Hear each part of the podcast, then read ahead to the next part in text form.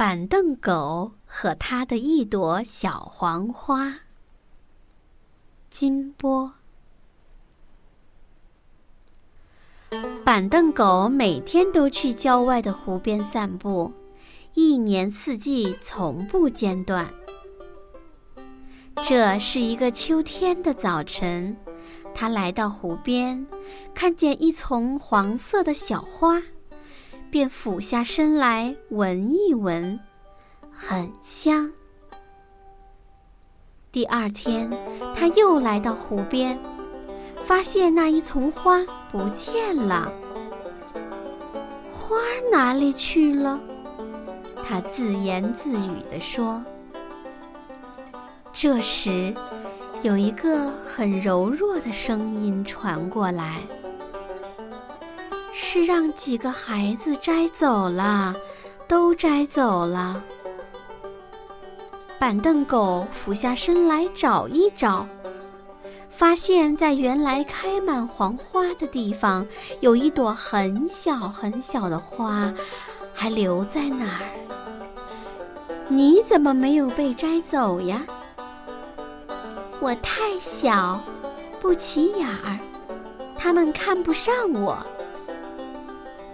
那一天，板凳狗感到很不安，晚上很久都没睡着。第三天，板凳狗又来到湖边。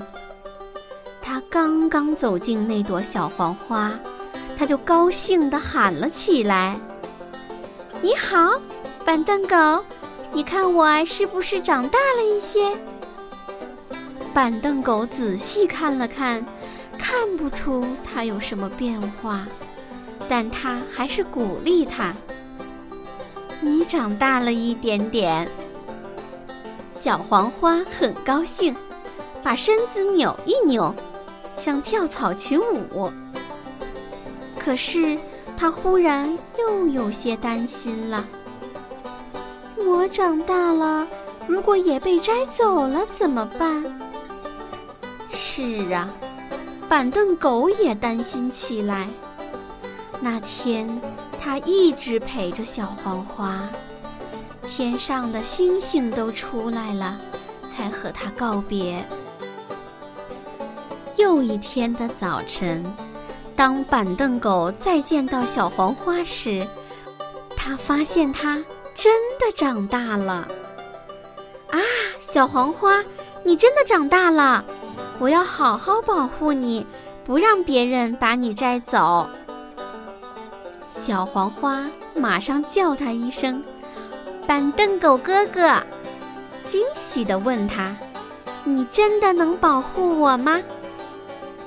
板凳狗点点头，就静静地卧在小黄花身边，守护着它。你为什么叫板凳狗呢？小黄花好奇地问。是因为你长得像一条小板凳吗？他不知道该怎么回答。他卧在小黄花身边，静静地欣赏着它，看得小黄花羞答答的。看着看着，板凳狗忽然也提出一个问题：“你为什么不长一些刺呢？”谁要摘你，你就扎他。你说什么呀？我为什么要扎别人呢？小黄花有些奇怪。我只希望有人欣赏我，别伤害我，就像你一样。板凳狗听了，很为自己提出这样愚蠢的问题不好意思。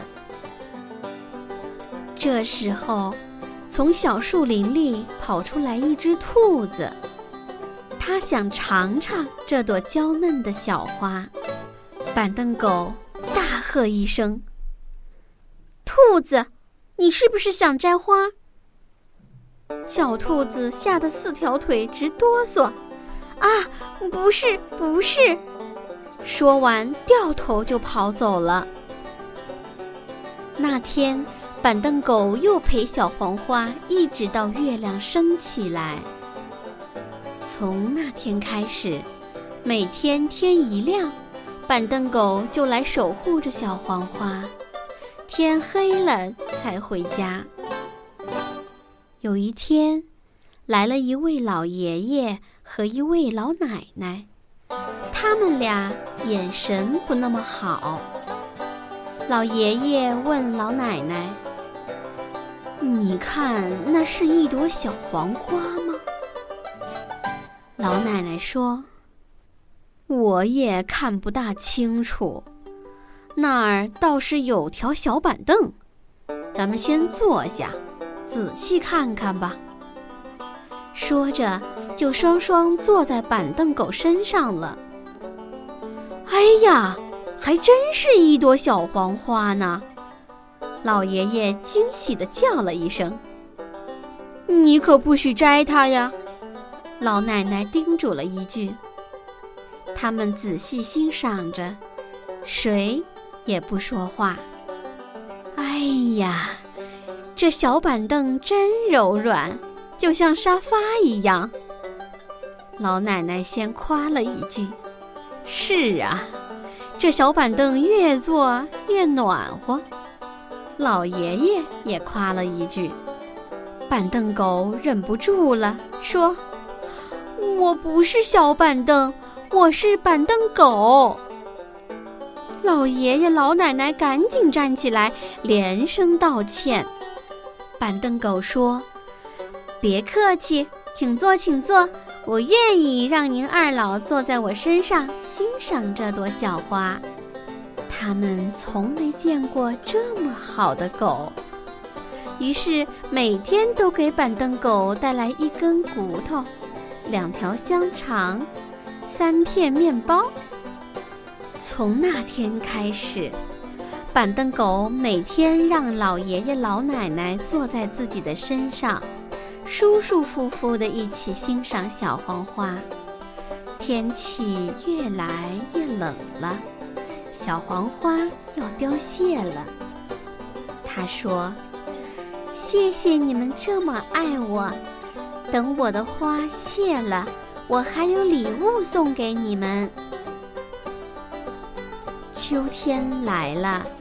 小黄花虽然凋谢了，但他们还是每天来看它，守护着它枯萎的花。渐渐的，他们发现小黄花结出了毛茸茸的种子。老爷爷说：“这就是他送给我们的礼物啊！”那天。老爷爷采下了小黄花的种子，分成了两包，送给板凳狗一包，自己留下一包。老奶奶嘱咐他：“别忘了，明年我们一起来这里种花呀。”